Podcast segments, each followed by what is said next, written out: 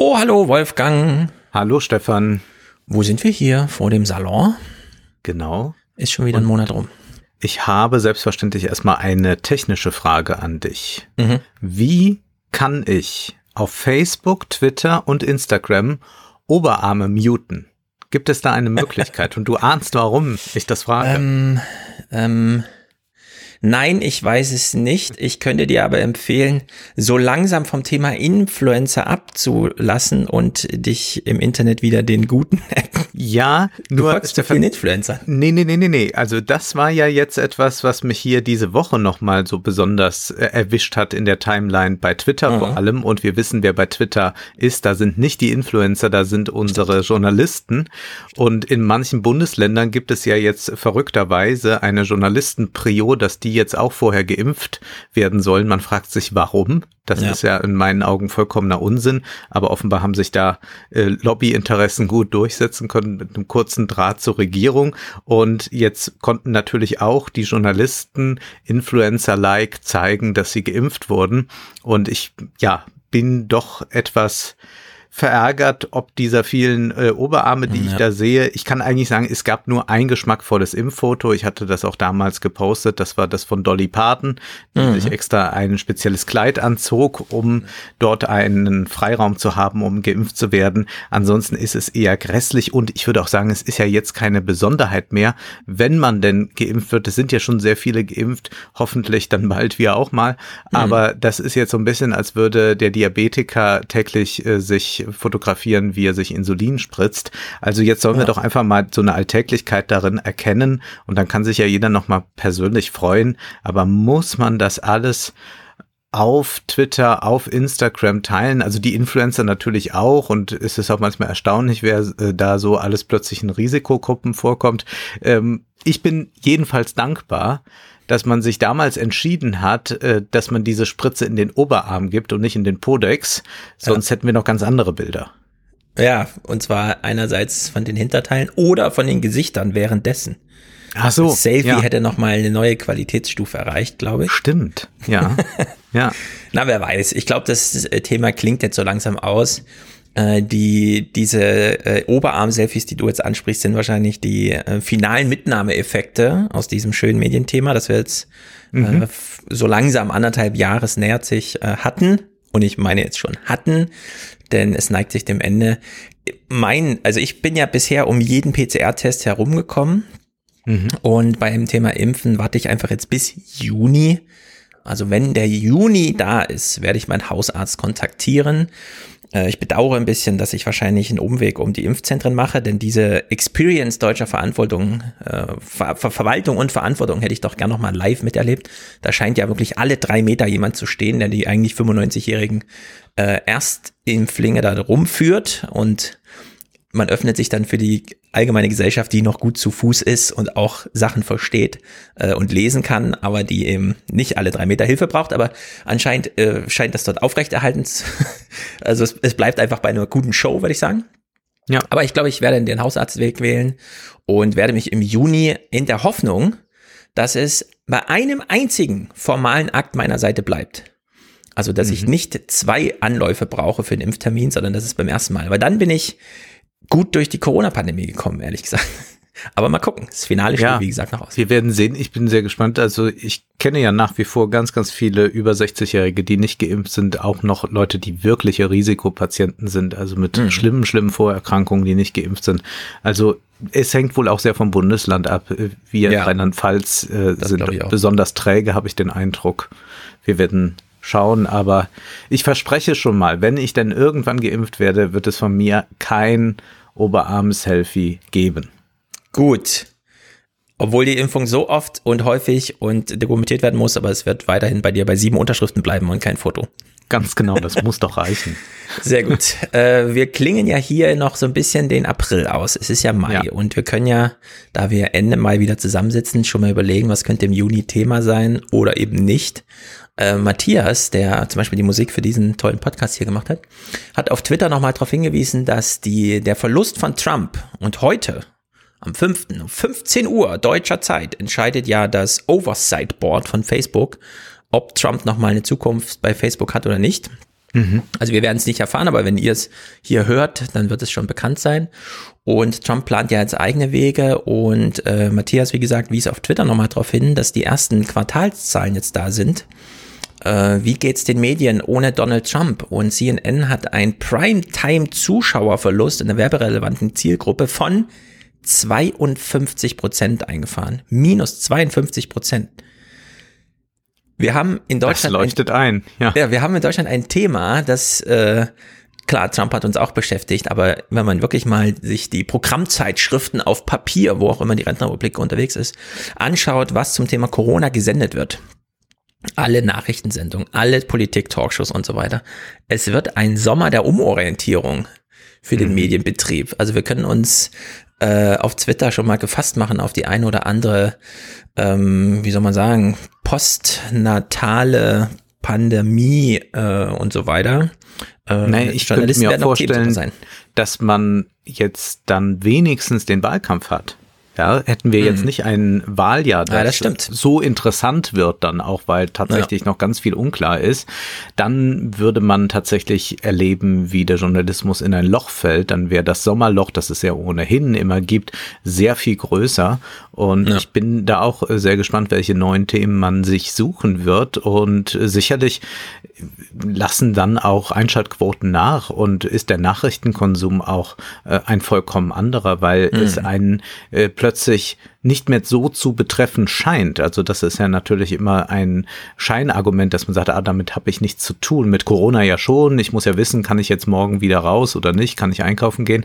Andererseits müsste man jetzt endlich mal erkannt haben, das hängt alles mit einem zusammen. Aber ich glaube nicht, dass das passiert, sondern wir werden da eigentlich ein äh, Quotentief erleben und es ist ja auch so interessant, dass mit Corona da ist, jeder erlebt im Umfeld hat irgendwelche anekdotischen Dinge, hat sofort darauf reagieren kann und so ist der Unterhaltungsfaktor immer gegeben mit den entsprechenden. Protagonisten dann äh, von Streeck bis Lauterbach, also die ganze Palette ist da und jeder kann sich dazu permanent verhalten. Das ist bei vielen Themen ja nicht so ohne weiteres möglich mhm. und da bin ich schon gespannt, wie man damit umgehen wird. Genau, Corona wird natürlich als Thema nicht ganz verschwinden, Nachwehen bleiben, denn, und das ist dann wirklich interessant, es gibt Corona als, so wie du es eben beschrieben hast, ähm, Wetterersatzthema. Man kann drüber sprechen, ja. jeder kennt sich aus, vielleicht ist man nicht konkret betroffen, aber irgendwie dann doch schon und so.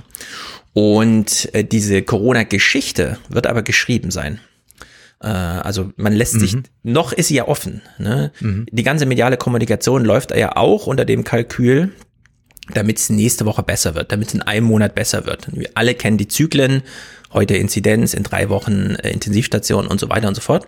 Und ich bin mal sehr gespannt, inwieweit wir uns darauf einlassen, ähm, Corona als Thema weiterhin zu behandeln, aber eben nicht mehr unter diesem Gesichtspunkt Geschichte wird geschrieben, sondern Geschichte ist geschrieben. Dass wir mhm. uns dann die Impfstrategie nochmal neu anschauen oder auch diese soziale Frage, die wir in der April-Ausgabe äh, aufgeworfen haben, äh, da wird es doch noch einiges zu diskutieren geben, denn rückblickend kann man jetzt schon sagen, äh, auch wenn das äh, natürlich medizinisch absolut notwendig war, so zu impfen, wie wir geimpft haben, aber die ersten 20 Millionen Erstimpflinge hier hatten quasi null Kontakte. Also die haben zum pandemischen Geschehen im Grunde nichts beigetragen, wurden aber aus medizinischen Gründen geschützt. Während jetzt eine Diskussion läuft, und da haben wir ja auch äh, aufgrund unserer Thematisierung nochmal einen Hinweis vom Hörer Paul bekommen, der hat auf einen Tweet von Michaela Mahler hingewiesen, die ihrerseits bei einer Veranstaltung des Studierendenwerks in Berlin äh, zugegen war, wo mhm. nochmal sie reportiert, es kommt hier Sturm auf, aber egal, äh, Zitat, Interessant ist auch, dass die STIKO-Empfehlung, Zitat, Menschen, die für das Gemeinwesen besonders relevante Funktionen erfüllen, Zitat Ende, und, und jetzt, Zitat, Personen mit prekären Arbeits- und oder Lebensbedingungen, Zitat Ende, vorgesehen hatte. Letztere wurden vom Gesundheitsministerium dann wieder verworfen. Also wir haben es ja auch mit Aha. politischen Entscheidungen zu tun, die tatsächlich ins Eingemachte gehen. Und wir haben ja jetzt gerade eine Diskussion, dass in Köln-Korweiler, weil das über den Tweet von ja. Jan Böhmermann eben Aufsehen erregte, dass da jetzt tatsächlich mal ein Impfauto vorgefahren ist, um da einfach jeden, der da einfach sichtbar in den Ruf Mit regem Interesse, also nicht äh, genau. das, was die ganze Zeit so immer wieder mal von der Bildzeitung insinuiert wurde, naja, die äh, mit Migrationshintergrund, die wollen sich auch gar nicht impfen lassen, die sind ja eh skeptisch gegenüber dem Staat, ja. Stichwort Parallelgesellschaften, all das stimmt nicht, äh, die standen Schlange.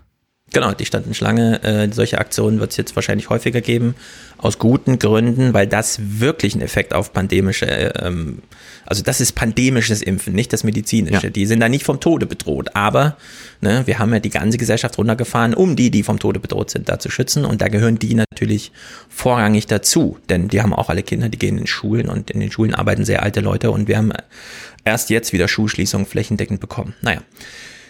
Eine Sache auch als Nachtrag noch, bevor wir hier in den Salon einsteigen. Christine Urspruch, kennst du sie? Ähm, ja. Schauspielerin. Ist Schauspielerin, genau. Ich kenne sie natürlich nicht, weil ich habe noch nie einen Münster-Tatort gesehen. Es kam aber jetzt ein Münster-Tatort.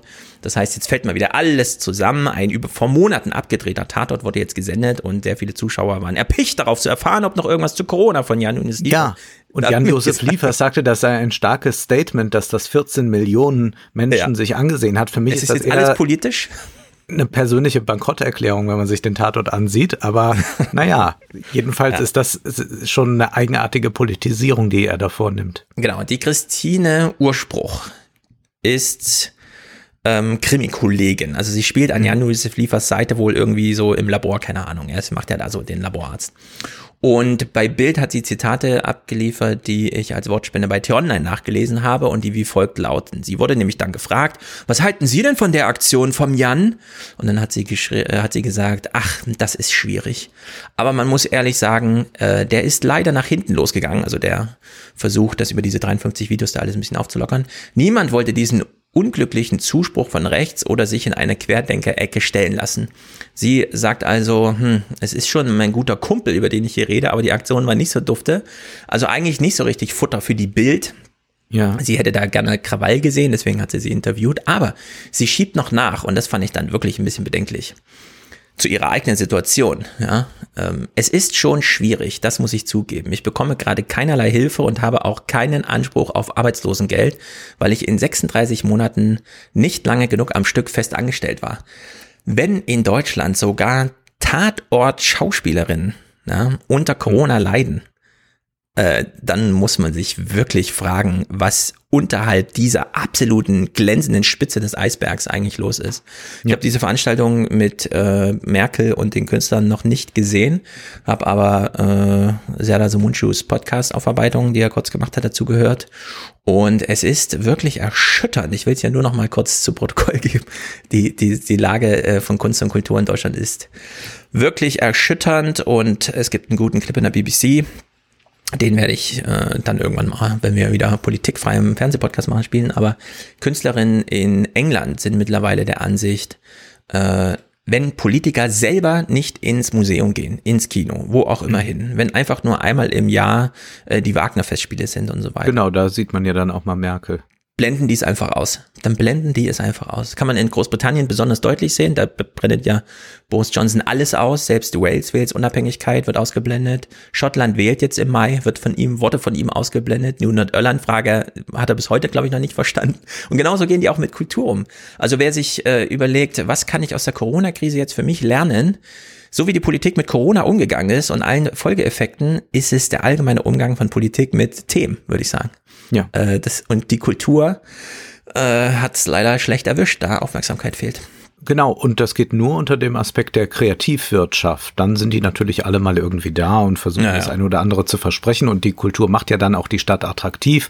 Also beispielsweise macht es Frankfurt attraktiv, dass diese Stadt das beste Opernhaus von Deutschland hat, schon häufiger gekürt wurden. Mhm. Und ich würde auch sagen, es ist ein exzellentes Haus. Und das trägt alles dazu bei, dass zum Beispiel die Mieten ganz nach oben gehen, weil äh, Frankfurt damit eine sehr attraktive Stadt wird. Mhm. Aber das ist wirklich eine ganz, ganz desolate Situation, dass wir eigentlich sehr kulturferne Politiker haben, bis auf wenige Ausnahmen. Also früher gab es die Oberbürgermeisterin Peter, Petra Roth in ja. Frankfurt, die äh, sehr kulturaffin war und die man auch bei solchen Veranstaltungen dann mal gesehen hat, ja. Äh, mhm. Aber die meisten Politiker sieht man wirklich nur, wenn irgendwas äh, äh, gefeiert werden muss, wenn irgendwo eine Rede gehalten werden muss. Aber so privat sieht man Politiker nicht in Kulturveranstaltungen mhm. und das zeigt sich hier sehr, sehr deutlich. Und das ist äh, so besorgniserregend eigentlich und dass man da auch äh, noch immer keine vernünftigen Zusagen dann macht, äh, auch wenn das ja äh, gar nicht viel kosten würde. Ja, das würde mhm. man ja auch mal äh, bisschen mal durchrechnen können, was man für manche Konzerne ausgegeben hat und was die Kultur dann so kostet, um sie am Leben zu halten. Mhm. Das ist ja wenig. Also auch die Kulturausgaben sind ja sehr gering. Ja, wir werden uns die Renaissance der Kultur wahrscheinlich dann ab Mai hoffentlich mit äh, erlebbaren, thematisierbaren, wirklichen Effekten, Phänomen, keine Ahnung, die Projekte gehen ja dann hoffentlich irgendwann los. Die ersten Privilegien. Söder hat ja für Mai jetzt ausgerufen, dass man in Bayern dann seine Grundrechte zurückkriegt als Geimpfter und zwar vollständig. Und ich bin mal gespannt. Klar, die Angebote sind noch nicht da. Ja, also man kann jetzt mit dem Privileg ins Restaurant zu gehen äh, nicht viel machen, weil die Restaurants sind ja trotzdem zu. Aber vielleicht geht das ja dann doch alles ziemlich schnell. Ich bin jedenfalls von diesem Impffortschritt eine halbe, mehr als eine halbe Million jetzt am Tag im Sieben-Tage-Schnitt. Das ist schon beachtlich, denn damit kommt man recht zügig auf diese 40, 50 Prozent Werte, die ja dann in Israel und England schon Effekte zeigen. Deutschland jetzt weniger als 5000 Intensivpatienten und in England noch ein Todesfall pro Tag. Also mal gucken. Ja, Ende geht's es schneller. Hätte alles, es hätte, ja, aber es hätte auch alles schneller gehen können schon. Also wir sind jetzt auch natürlich stimmt. so, so erschlagen von den Schreckensmeldungen, dass wir jetzt danach gieren, was Positives zu bekommen. Und das ist ja auch vollkommen okay. Bei manchen habe ich ein bisschen den Eindruck, es ist eher schon so ein Stockholm-Syndrom. Man will gar nicht, dass es einen Fortschritt gibt. ja, Und da habe ich mir auch schon ein Kunstprojekt überlegt. Äh, wie wäre das eigentlich, wenn man so eine Art Disneyland baut für äh, Corona? Also so ein Corona-Disneyland. Und dort kann täglich modelliert werden, da können Ausgangssperren eingehalten werden, da könnte man jeden Abend eine Talkshow machen, wo man nochmal sagt, wenn wir jetzt nicht mit den Zahlen direkt runtergehen, genau. dann kann ich Ihnen in zwei bis drei Wochen sagen, also ich glaube, da wäre nochmal ganz viel möglich und da ja. könnte ich mir auch sehr viele Fernsehmoderatoren vorstellen, die dort allabendlich durchmoderieren und man macht einfach so ein, so ein kleines Corona-Disneyland mhm. für all die, ja. die äh, sagen, ich habe noch nicht genug nach 14 Monaten. Ja, es gibt ja in manchen Freizeitparks. Das war jetzt zynisch, da muss man jetzt ja, ja. aufpassen, nicht, dass ich jetzt äh, da auch einen auf den Deckel bekomme. Es gibt ja in manchen Freizeitparks die Räume, die nochmal, wo man sich wie ein Kind fühlen kann, wo die Tische 2,30 Meter hoch sind. Ja, und, oder eine Westernstadt äh, oder sowas. Ja. Genau, und so kann man es ja auch als Lockdown-Land mal kurz machen. Überall stehen äh, äh, Plexiglas-Schilder und man darf nicht mit Bargeld bezahlen und man darf sich nicht berühren. Man muss alleine durchgehen. Ja, ich bin naja. ja sehr gespannt, aber das wird immer wieder Thema werden in Podcast hier, wie sich dann doch vielleicht unser Verhalten etwas geändert hat. Oder werden wir zum Beispiel, wenn wir jetzt mal wirklich durch sind, also wenn wir sagen, jetzt ist Corona besiegt weltweit, also sagen wir mal mhm. im Herbst 2022, wenn alles durchgeimpft ja. ist und wir können dann sagen, es ist vollbracht wird sich dann aber doch das ein oder andere halten. Also wird man vielleicht sagen, im November, Dezember, wenn die Grippewelle so anrollt, dass man sagt, naja, jetzt U-Bahn fahren, wie früher immer, wo alles geschnief, gehustet hat, da fahre ich doch lieber mit FFP2-Maske. Oder wenn man erkältet ist, dass man sagt, ich trage meine FFP2-Maske, ich muss jetzt nicht jemanden mhm. im Einzelhandel anstecken, nur weil ich jetzt trotzdem was einkaufen gehen will. Also ja. wird da eine gewisse Sensibilität vielleicht doch kommen. Das könnte ich mir gut vorstellen und fände das gar nicht so schlecht. Ja, wir müssen den Corona-Schleier da mal lüften und feststellen, ah, wir haben auch die Grippewelle beendet. Äh, ja. Das können wir ja jedes Jahr machen. Also da spricht ja nichts dagegen. Einfach mal im Herbst für ein paar Wochen die Maske wirklich auf, wenn wir zwischen Unbekannten im Nahverkehr sitzen. Ne? Mhm. Also ich glaube, da wird es äh, Nacheffekte geben, die bleiben. Äh, was Strukturwandel bedeuten kann, das lesen wir ja gleich im Salon. Wir teasern kurz an, wir lesen ausgeliefert. Das Buch hätte auch ausgezerrt oder sonst wie heißen können. Ja. Äh, Alec McGillis von George Packer gelobt, aber einer der besten Reporter äh, Amerikas. George Packer ist ja selber ein guter. Äh, hat also ein Buch über Amerika nach oder mit Amazon geschrieben. Und es ist ähm, schlimm. um das mal so anzuteasern, ist es wirklich ja. schlimm. Äh, ist allerdings auch eine gute Vorbereitung. Wir lesen ja nächstes Mal, äh, nächstes Mal haben wir schon entschieden, äh, Klobuchars Antitrust-Buch. Das ist wahrscheinlich genau die politische Komponente, die dann in diesem Buch hier filmt. Mhm. Ich werde danach kurz auf die Bidenomics zu sprechen kommen, denn jetzt sind, werden so langsam die ersten Grundlagentexte zu dem, also alle waren erstmal überrascht, was passiert da in Amerika, aber jetzt kommen so langsam die ersten Einschätzungen. Dann habe ich ein Buch über die Tarzanökonomie gelesen, geschrieben vom Chefökonom von Spotify, der nämlich dem Unternehmen beibrachte, wie man innerhalb der Musikindustrie sich wirtschaftlich nach vorne schwingt, von Baum zu Baum, aber die Liane, die einem eben noch so gut nach vorne brachte, dann auch wirklich mal loslassen muss, wenn man die nächste schon im Griff hat. Also das ist ein wunderbarer Titel und das Buch ist super interessant. Dann was kurzes zum Lieferkettengesetz und was wäre, wenn Corona in den 60ern passiert wäre? Hm. Tja, ich blicke auch aufs Management mit Johann Chapoteau. Gehorsam macht frei heißt sein Buch, eine kurze Geschichte des Managements von Hitler bis heute. Das ist ein provokanter Titel. Provokant ist auch dieses Buch. Ja. Denn eine These oder die Hauptthese ist, dieses Management mit, ja, macht einfach mal, legt mal los, äh, verlasst euch nicht immer nur auf die Hierarchien. Wir brauchen zwar klare Ansagen, aber dann habt ihr Freiheiten. Ganz viele solcher Paradigmen, die gab es im Nationalsozialismus, die sind da entwickelt worden. Da wird die Karriere eines Management Gurus äh, nachgezeichnet in diesem Buch. Sehr interessant. Dann geht es um Petfluencer. Äh, nämlich ja. Tiere sind ganz, ganz wichtig für das Marketing geworden. Außerdem ein herausragender Text von Adam Tooze, ein sehr, sehr langer Essay, mit dem wir die beiden Nomics verstehen, mit, der, mit dem wir aber vielleicht auch noch viel mehr verstehen. Und wir können uns mal fragen, ob wir sowas vielleicht dann auch in Deutschland erleben werden. Nämlich er hat sich ganz mit Paul Krugman beschäftigt, mit dem Ökonomen und dessen Entwicklung in den vergangenen Jahrzehnten bis heute. Und dann gibt es noch etwas über eine Sängerin, die nochmal dasselbe Album aufnimmt. sehr gut. Ist es ein Jazz-Album? Weil dann Nein. Ja super knifflig. Okay, sehr gut. Dann äh, sind wir alle gespannt. Äh, verabschieden uns hier von der Allgemeinheit und gehen zu unseren Salonisten. Es sind mittlerweile, wir warten, glaube ich, diesen Monat auf den 2222. Also ah, die, das ist eine interessante äh, Zahl, ja. ja um es mal zu projektieren. Gut, also an diese 2200. Bis gleich. Bis gleich.